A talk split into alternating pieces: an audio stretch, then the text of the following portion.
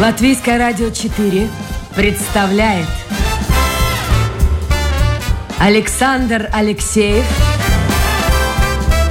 авторской программе Александр Студия.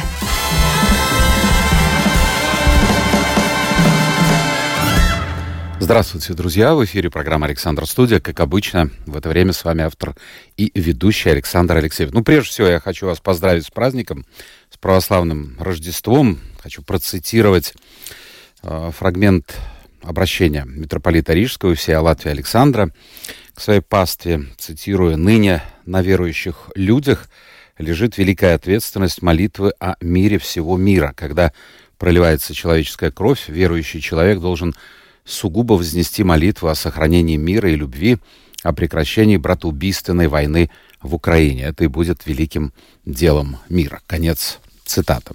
Это из обращения, напомню, митрополита Рижского и всей Латвии Александра к своей пастве. Сегодня мы будем говорить в том числе и о войне, мы будем говорить о России. У меня в гостях человек, который в общем-то, профессионалом является в этой сфере. Профессор Свободного университета в Риге, российский политолог Дмитрий Орешкин. Дмитрий, доброе утро. И вас тоже с праздником.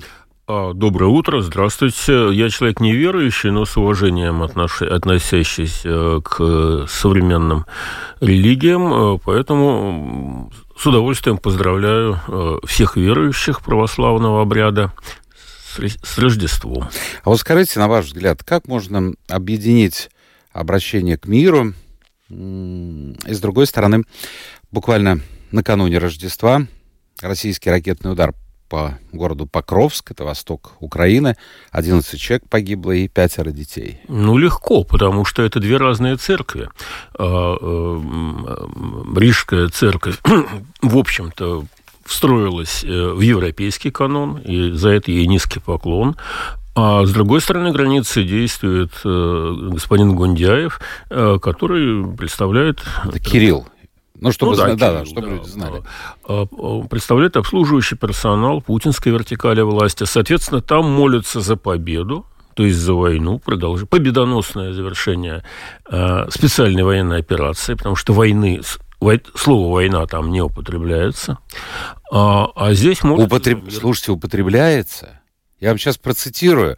Извините, перебил вас, но вот меня тоже удивило. Кстати, Путин не раз э, употреблял это слово. Вот этот э, господин Гундяев, он же патриарх Кирилл, в рождественском интервью телеканалу «Россия-1» э, заявил, что людей, покинувших страну после начала войны в Украине, можно принять обратно, если они возвращаются со знанием того, что действительно совершили ошибку. Вот он говорит, если люди, которые покинули Россию и даже где-то выступали как-то против, вернулись с пониманием того, что они действительно совершили ошибку, то Родина не может их отвергнуть. Ну, дай бог ему здоровья. А, я, я за этим вижу вот что. Начиналась война как специальная военная операция – и тогда за, за то, что Иван Горинов назвал войну войной, ему дали, если мне Бог память не изменяет, то ли 7, то ли 8 лет. Это называется фейки э, в адрес э, российской армии. Нельзя было называть эту войну войной. Потом, поскольку операция или там процедура затянулась, уже почти два года продолжается, э, создается другой нарратив, другая объяснительная картинка мира, которую придумал э, Сергей Кириенко, замглавы кремлевской администрации. Сделать эту войну народной.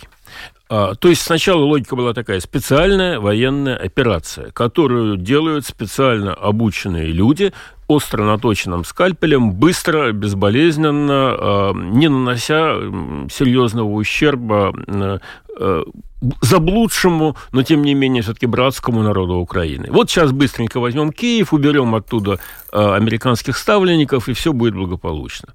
Киев почему-то не захотел, и украинский народ тоже почему-то не захотел. А, и теперь меня э, вводное начальственное меняется. Теперь, оказывается, ведется война со всем западным миром, который на нас напал. Или, как вы... И нам ничего не оставалось делать. Да, ничего, да. да. Мы защищаем священные устои. А Подождите, это уже... Вот скажите мне, Дмитрий... Сейчас вот... я доведу. Да, доведите. И, значит, э, в связи с этим, эта война отечественная, война общенародная, и нам надо эм, плечом к плечу сплотиться вокруг любимого вождя для того, чтобы дать отпор. А, и поэтому стали говорить «война». Хорошо. Они специально Объясните мне, пожалуйста, вот как здравомыслящий человек, ну вообще нормальный, человек может принять вот это объяснение? На нас напали. Ну, подождите, ну возьмите просто хронологию, что, кто и вообще кто находится на территории Украины? Или Украина находится на территории России? Ну, понимаете, как это же все зависит от нарративов. А это наши э, священные земли, которые обильно полюты кровью русского народа и так далее. Вот создается такая картинка. Э, Крым наш. Ну, дело в, том, что рациональные объяснения в работе с людьми очень часто не работают, а работают псевдорациональные. А вот предлагают такую версию, что Крым всегда был наш, Никита Хрущев, сбрендивший с ума, отдал его Украине, а, а исторически несправедливо, надо его исторически... Так давайте грекам отдадим.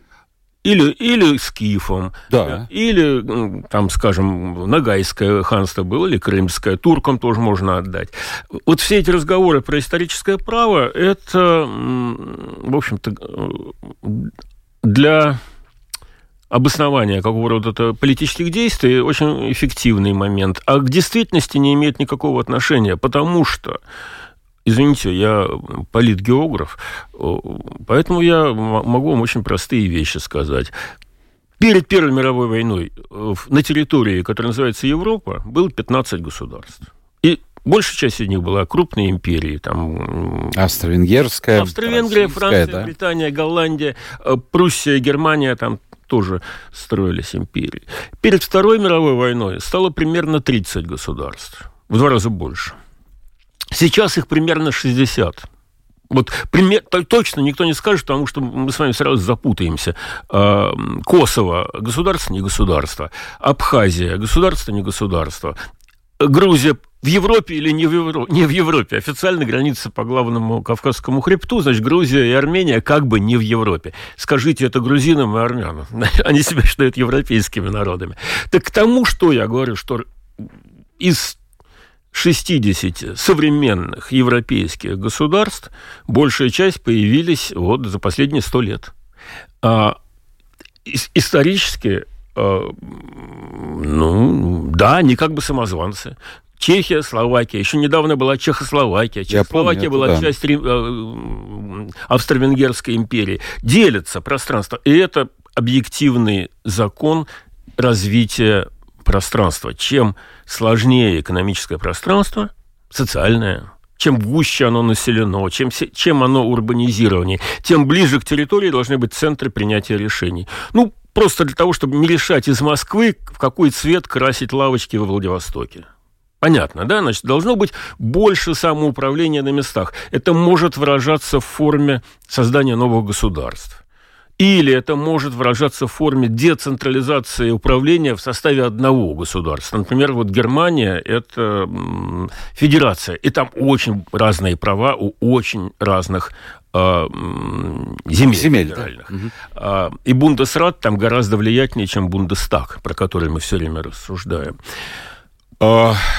И это глобальная тенденция развивающегося социокультурного пространства. Тогда у вас развиваются города, в каждом городе там строятся стадионы, университеты, клиники и все остальное.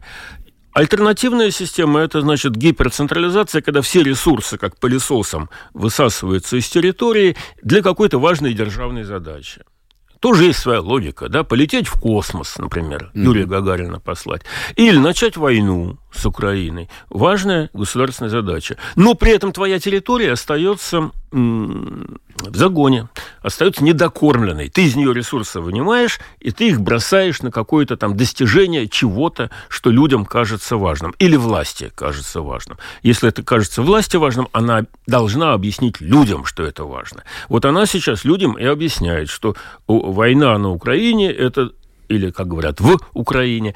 Это цивилизационная функция. Мы таким образом защищаем свои, как это называется, скрепы духовные.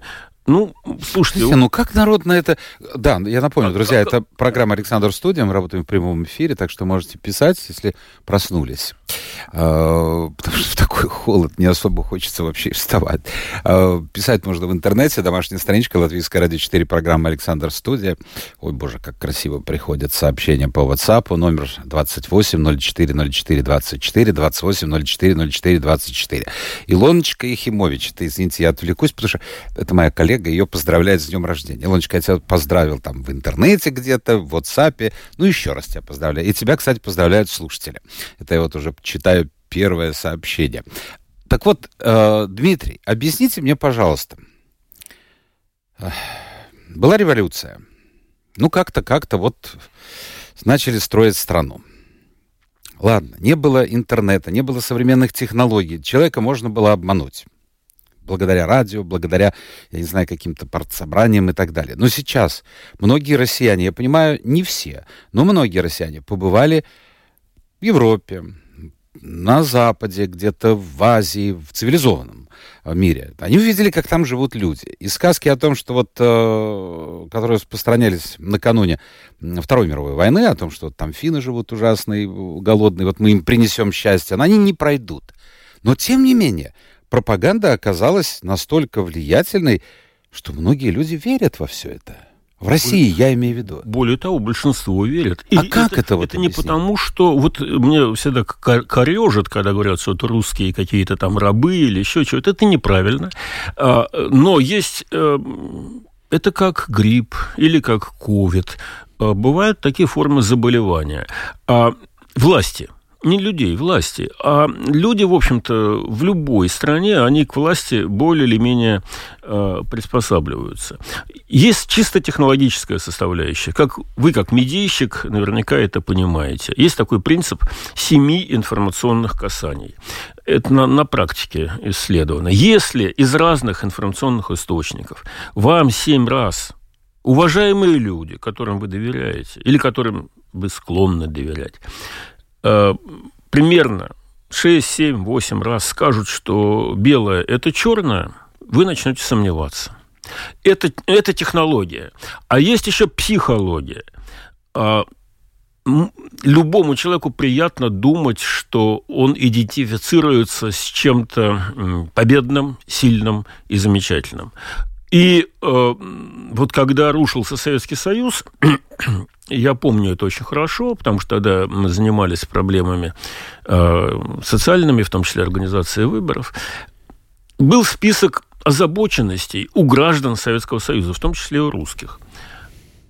Проблема крушения Советского Союза среди озабоченностей была на седьмом-восьмом месте. А на первом месте отсутствие в магазинах товаров, э, э, страх перед возможностью, там, невозможностью прокормить семью, э, страх перед бандитизмом. Чисто житейские. Чисто житейские. И, так, собственно говоря, именно от этого Советский Союз и рухнул, потому что чисто житейски ты не можешь пойти в магазин и купить мясо, молоко. Ну, в Москве молоко было, а мяса уже не было. Я жил в Москве. Колбаса была, а, и так далее. За колбасой ездили с Тверской. Электрички там, прямо приезжали, да, колбасные. колбасные да. Ну, сегодняшние люди этого не помнят и представить себе не могут. Э, э, они не могут представить, что в Советском Союзе было два пива, два сорта пива всего. Пиво есть и пива нет. А, потому что, когда ты это говоришь, человек 30 лет говорит, ну как, ну в этом магазине нет, ну зайди в другой. А его вообще нет как вот явление. Это немыслимо для современного человека, потому что удовлетворен тот первый, если пользоваться термином там пирамида Маслоу, наверное, все слышали, да, вот это mm-hmm. уровень, система необходимости. Сначала там надо физические потребности удовлетворить, еда, безопасность, э, согреться, где-то жить. Потом начинаются то, что называется духовные потребности. Как только в магазинах появилась там еда, одежда, как только стало можно купить э, телефон, мотоцикл, там, компьютер, все это в советские времена было немыслимо, но трудно себе трудно понять, что это было. За, на телефон мы стояли в очереди 10 лет. Это, надо сказать, не на мобильный, которого тогда а не было, не обычный, да? стационарный. Значит, а, потому что у страны не хватало медного провода, чтобы телефонизировать эти самые чертовы многоэтажки. 90-е э, э, годы, пожалуйста, заработай день. Ну, как в свое время и говорили довольно вменяемые люди. У вас сейчас куча проблем. Где достать то, как устроить ребенка в школу, как ему купить учебники. А в будущем будет одна проблема. Где взять денег? Ну, так примерно оно и получилось. А, но у людей осталось ощущение ущербности. У моих соотечественников. Была великая страна. Это имперское мышление? Это, это такой шаблон, который мне не нравится. Что такое имперское мышление? Ну вот у меня этого нет, послушайте. А, мне совершенно, нет. совершенно, я всегда считал, что лучше я буду жить в Лихтенштейне, где одна улица, Вадуца, и все. Но, но зато уровень жизни один из самых высоких в мире. Вот я, я... Зачем мне эти колонии? это, это, ну, потому что вы, я так понимаю, вы всю, почти всю жизнь живете в Риге, у вас другой информационный фон, у вас другой культурный фон, у вас другая, другая референтная группа, вы с другими людьми общаетесь. Я всю жизнь, почти всю жизнь жил в России, э, и э, мне было приятно думать, что это большая, уважаемая, культурная страна. Мне культурная, очень... да, но страна, которую боялись. А это хорошо. Это я не про себя говорю. Я угу. говорю про тех людей, которые понимают э, путинскую логику. Так вот, я начал, договор, не договорил. Э, к началу нулевых, э, когда проблемы с харчами, грубо говоря, были решены, вышли проблемы вот, ментальные. И захотелось старых песен о главном. И Путин это очень ловко уловил. И он начал говорить понемножечку про то, что надо подняться с колен. Кто нас на колени опустил, это я никогда не понимал. Ну как, Горбачев? Ну, Ельцин, понятно, что ну, понятно. в этом нарративе, конечно, Горбачев, на мой взгляд, я воспитанник марксистской школы э, советского образца, а там написано, что практика – критерий истины. Раз Советский Союз развалился, значит, он был недостаточно эффективен. Но Людям сейчас так не хочется думать. Им приятнее думать, что Маргарет Тэтчер заплатила взятку Горбачеву, а Горбачев э, развалил. Ну, и они так думают, они в это верят. И Дмитрий, сразу же вопрос в строку. Э, Российская империя или Советская империя – это одна из империй. Рядом были, вы только что говорили, Австро-Венгерская. Вот это очень важно. Это две разные... Нет, нет, я имею в виду, вот говоря о Советском Союзе.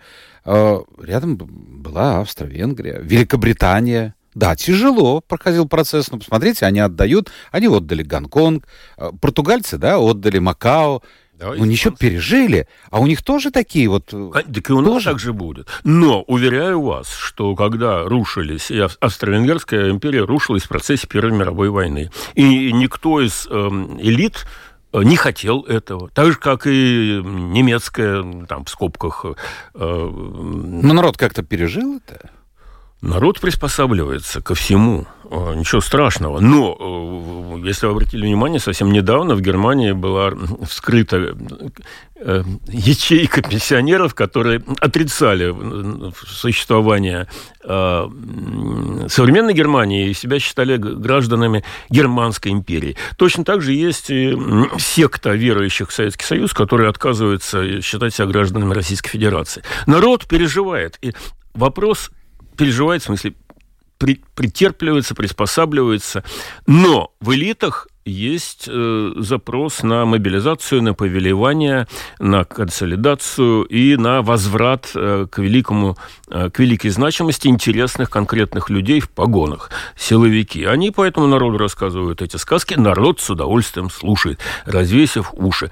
Э, и э, осуждать за это народ совершенно бессмысленно, потому что не от хорошей жизни империи раскалываются, но это объективно неизбежные процессы. Вот я вам говорил, в Европе количество стран увеличилось четверо за последние сто лет.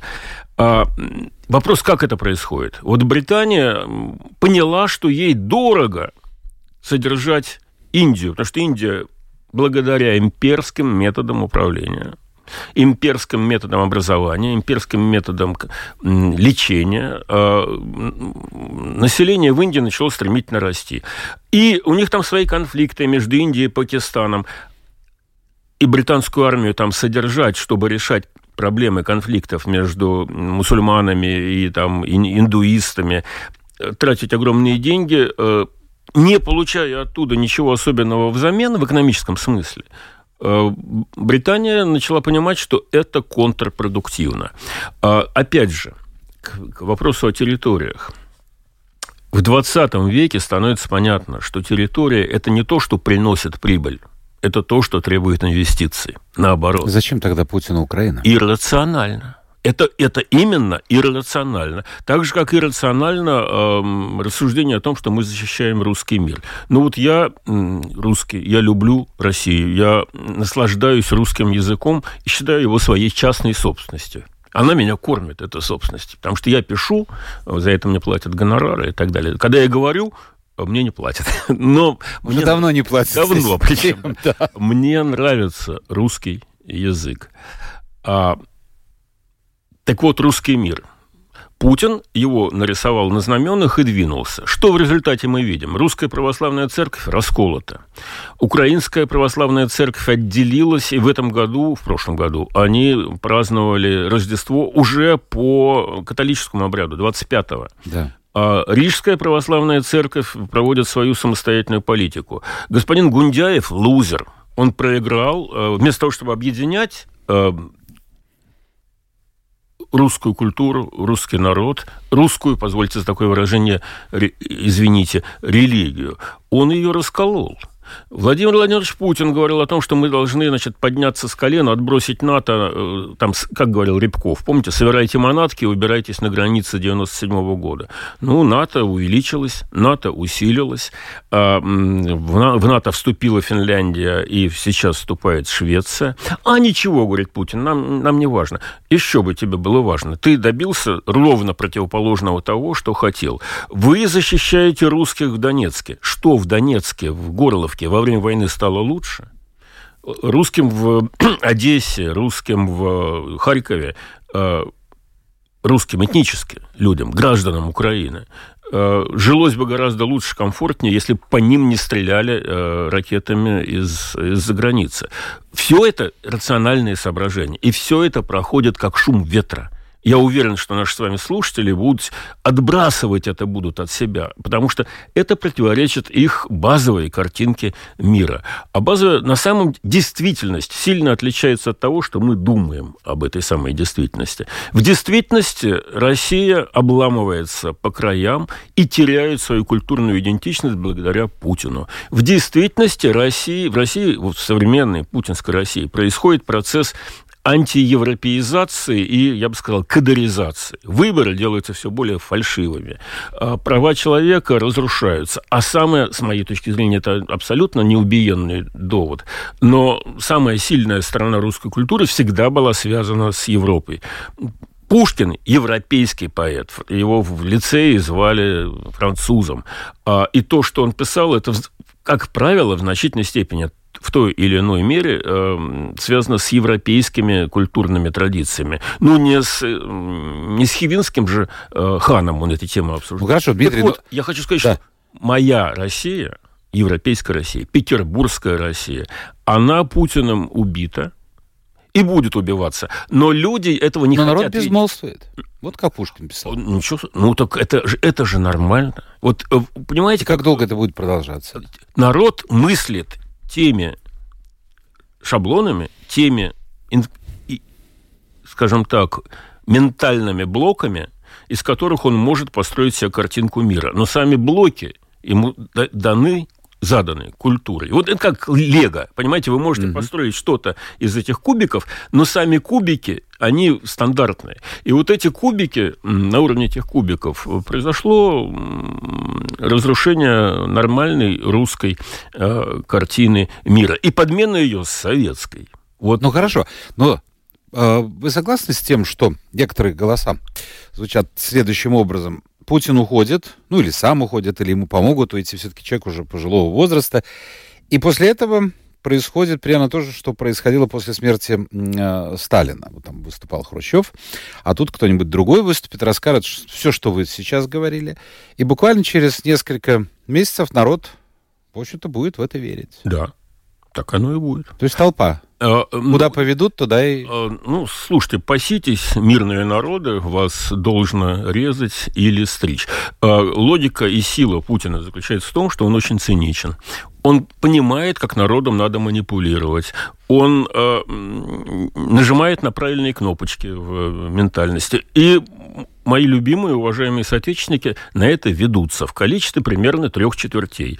Одна четверть э, отказывается это принять. Э, здесь очень... Да вам дают возможность. Смотрите, вот э, Кирилл сказал, что если покаетесь, то можете вернуться. Слушайте, я... Э, ну, я слишком хорошо знаю историю вот такой вот э, советской модели. А Путин восстанавливает советскую модель, чтобы в это во все поверить.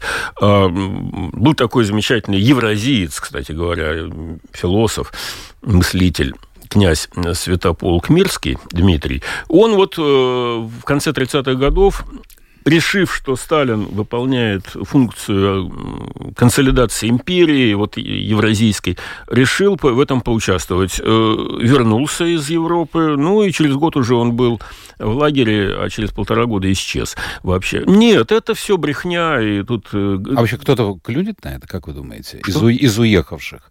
Попытается вернуться? Нет, ну, конечно. Это же сигнал, в общем-то. Всегда. Люди всегда рассматривают разные варианты. И кто-то из уехавших наверняка вернется, а кто-то уже вернулся, я многих знаю.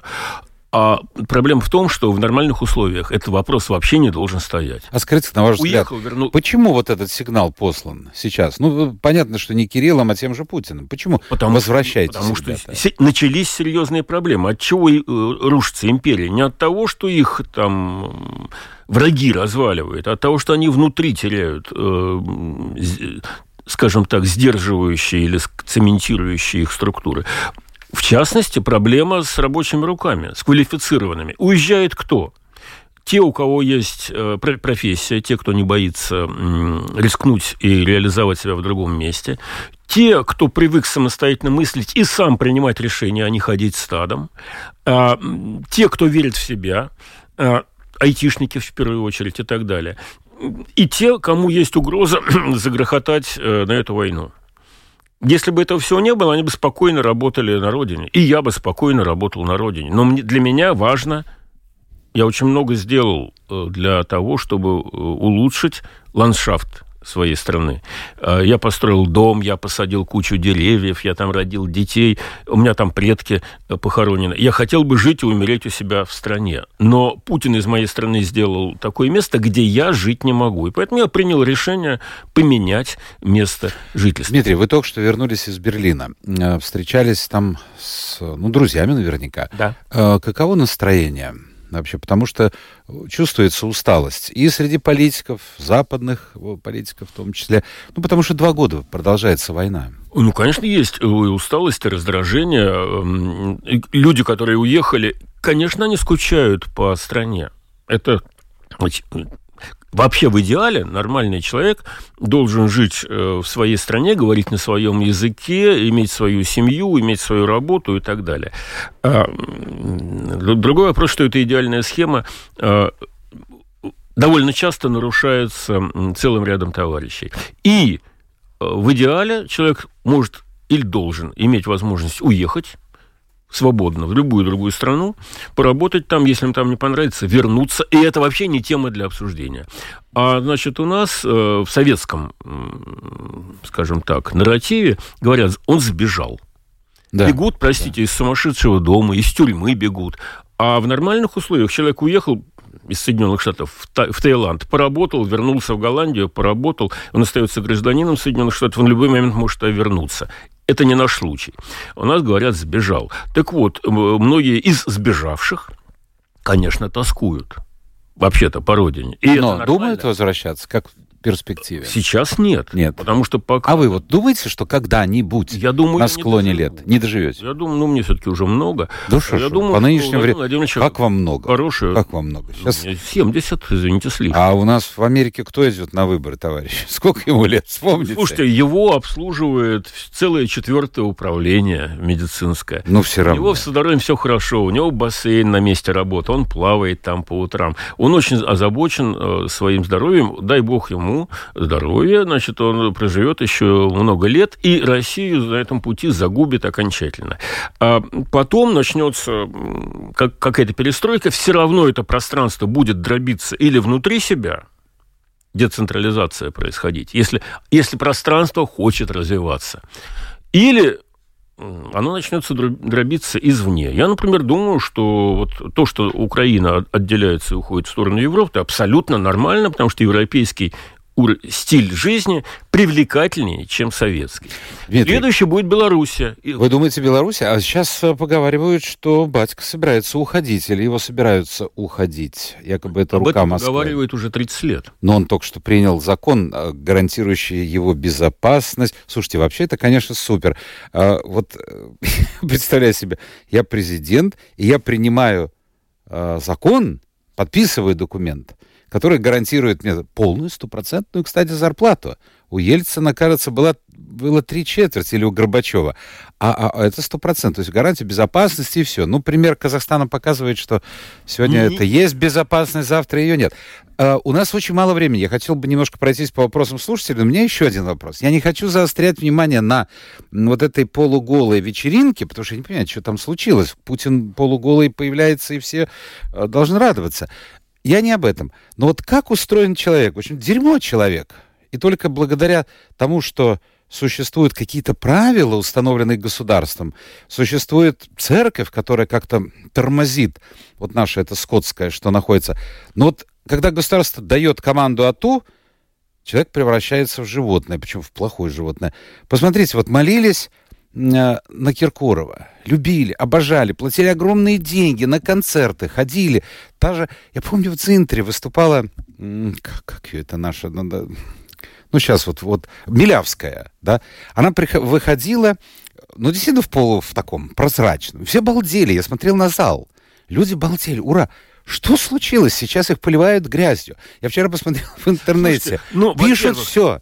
Дочь предательницы Пугачевой чуть ли не расстреляна Арбакайта. Вот откуда это в человеке? А, э, во-первых, человек не дерьмо. Вот, э, Дерьмо, слушайте. Ну, а, ну... Нет, это, это, вы, это вы цитируете э, товарища Сталина, который Хрущева слушайте, говорил... Вы мне комплимент делаете. Народ, это, простите, э, ну, у Хрущева в воспоминаниях написано «навоз», но я думаю, что товарищ Сталин другое слово употребил. И только великая личность из этого навоза лепит что-то достойное уважения.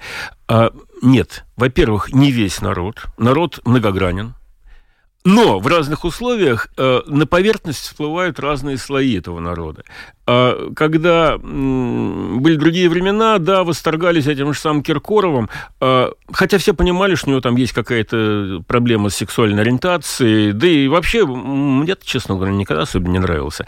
А, не, ну это а, дело вкуса. Конечно, конечно. А сейчас дана команда АТУ, и, значит, половина населения сидит на попе и думает, что происходит, потому что это называется травля. А вторая половина радостно кричит, что он вот такой секой, я уж не буду термины называть, которые в его адрес выпускают, но не надо это экстраполировать на весь народ, точно так же, как не надо экстраполировать на всю русскую культуру э, то, что вы называете имперскостью. Э, сложнее картинка. Русские люди разные, слава богу. Путин из них хочет сделать одинаковых. И, и это губительно. Так мы уже да? проходили это. Конечно, все проходили. Строим, и нас это не научило. Вот в чем проблема. А, научит. Только опыт будет э, очень дорогой и кровью оплаченный. Собственно говоря, мы сейчас его и проходим. Я напомню, у нас в гостях сегодня профессор Свободного университета и российский политолог Дмитрий Орешкин. А, у меня много вопросов и тут, и тут. Давайте посмотрим. Ну вот э, пишут, что мы с вами исповедуем отсталую идеологию прошлого века, кто мы с вами? А, да, ну, да, наверное, да. да. Люди а, а потом дальше. Страны. Народ Европы, пишут, прозреет и прекратит производить оружие. Как ну, я, вы знаете, э, я просто не понимаю, что здесь имеется в виду. Нет народа Европы. Есть 500 э, миллионов самых разных человек, э, которые далеко не все родились в Европе, далеко не все разделяют европейские ценности. И они все чрезвычайно разные. Народ Европы, так же как термин «обобщенный Запад» — это выдумка пропаганды. Нет обобщенного. Ну, оружие тем более. Слушайте, весь, весь, пока существует мир, были войны. Мы все были за мир, Раньше там палками дрались. Э, все это развивалось, развивалось. Я не верю, что оружие прекратится когда-нибудь а, производиться. Нет, без этого и невозможно, Конечно. потому что если ты беззащитен, то на тебя и нападут. Причем э, не цивилизованные страны, а страны, проповедующие... Вы слушайте, Венесуэла. Сидел бы Мадуро там еле-еле, так он же захотел кусочек другой страны. Да, ну, слушайте, Венесуэла – это тот же самый случай, что Советский Союз. Это была богатейшая страна Латинской Америки. Там по колено в нефти все ходят. Сейчас это одна из беднейших стран Латинской и дело. Америки. И они все, поддерж... не все, они активно поддерживают Мадуро, потому что он им рассказывает про то, что он их защитил от гринго, ненавистных эксплуататоров. Ой, как все-все защищают. Как вы считаете, НАТО, это я читаю дальше вопрос, это оборонительный или разбойничий? Конечно, оборонительный. Вы пос... Вот у меня к вам вопрос встречный. Вы знаете, какой бюджет НАТО? Никто не знает. А бюджет НАТО состоит из двух составляющих. Э, скажем, штатный э, или там цивильный. Полмиллиарда долларов. И военный бюджет. 2 миллиарда долларов. На секундочку, э, Кремль тратит на содержание Чечни в год 5 миллиардов долларов, по данным того же самого Кадырова. НАТО – это союз государств. А, до сих пор эти члены этого союза, только 11 из 31 обеспечивают натовский стандарт отправки не менее 2% валового внутреннего продукта на оборону. В России тратят примерно 6-8%, то есть в 4-3 раза больше э, процент внутреннего продукта на НАТО. военные нужды. Что является О, главной и... целью вашей деятельности, спрашивает? А, я, ну, если пафосно сказать, то просвещение, а если менее пафосно, то меня интересуют проблемы территориального развития сложных пространственных структур э, и, в частности, вот, э, развития постимперского пространства. Я надеюсь, э, что те статьи, которые я пишу, сыграют какую-то роль в понимании этого процесса. А в той же Германии, если говорить, вот, вот только что были в Германии, а, пишет человек русофобия, боязнь русских. Вот чувствуется какое-то отношение к русским изменениям? Да нет, нет. У, у немцев, во всяком случае, в Берлине, я не знаю, как у других немцев, э, там вообще треть населения э, понаехавших. Ну, Причем да. самых разных. Турецких очень много людей из Индии, очень много людей из э, Китая. Э, у них нет ощущения страха перед этими вот чужаками. И русские тоже. Я никогда ни, ничего, ни, ни разу... То есть по улице вы идете, говорите по-русски и... Да, точно так же, как в Риге, кстати. Да, искусственный, ну, опять развал Советского Союза. Вот все-таки вы правы, послушайте, вот есть люди, которым вот прямо вот как-то вот, вот, вот чешется. Э, и найти оправдание за пределами своей деятельности. Вот э, оправдание да, развала Советского То есть виноват кто-то. Другого. Ну, Оказывается, там, ну... искусственные дефициты – это основной рычаг развала СССР. А, да, то есть, понимаете, вот все было, а потом кто-то сделал То есть, у нас все было замечательно, 8 миллионов людей сдохли от голода после коллективизации, это был искусственный дефицит, 2 миллиона, полтора, 2 миллиона сдохли от голода после войны, это был искусственный дефицит, а так держава крепчала и прекрасно себя чувствовала. Ну да, конечно. Расскажите ну, это вот... тем, кто помоложе. Да, они, может быть, поверят. Так, Агита пишет, я сразу же перевожу с латышского на русский. Она согласна с тем, что сказал э, наш латышский режиссер Алвис Херманис. Э, не Путин создал современную Россию, а Россия родила Путина, российское общество. И э, Путин фактически, ну, скажем так, пошел по пути который был намечен его обществом. То есть он ну, поймал интерес... вот эту, да, поймал да, вот эту Ин... волну. Да. Интересный вопрос о том, что первично, яйцо или курица. А, и вот смотрите, вот люди не обращают даже внимания, вот э, какая бы ни была, но все-таки в Латвии демократия. Будем же говорить откровенно. Во всяком случае, Латвия не ведет войну ни с кем Ой, и не собирается. Фу, фу, фу. Вот. Но люди даже не обращают внимания, что за такие послания, которые вот некоторые приходят, они бы там в Беларуси, в России давно бы сидели бы. А вот женщина пишет, слушаю вас, а в голове одна мысль, насколько все перевернуто в ваших головах. Моей? Ну, наверное, не в моей же, и в моей тоже, наверное.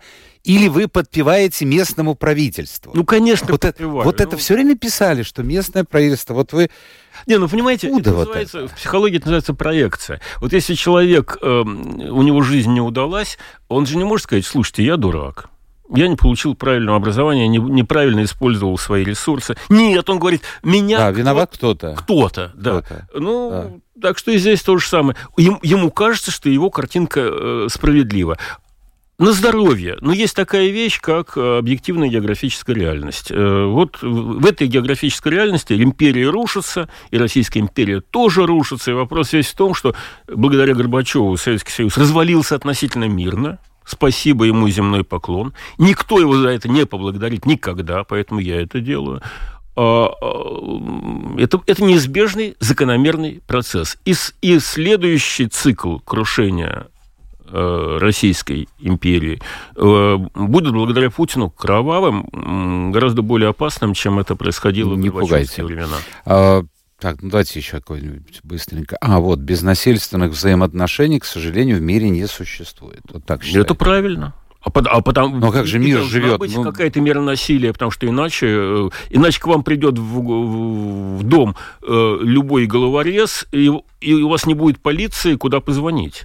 Должно а, ну, в этом смысле, да. Должно быть государство. Если взаимоотношения стран, то, конечно, не хотелось бы. Мы долгое время а жили вот без это войны. зависит от того, какова политическая культура в этих странах. Э, вот последние сто лет не приходит в голову ни немцам, ни французам, да. ни англичанам друг с другом воевать. А, а вот э, защищать Украину в голову приходит. Э, и, в общем-то, это правильно.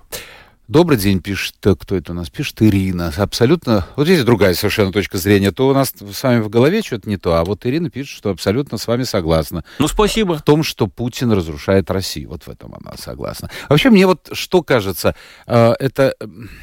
Не знаю, каким образом можно было решить эту проблему, но мне кажется печальным, что Путин и власть российская, она как-то вот узурпировала понятие русского языка, русской культуры, то есть это как бы приватизировала.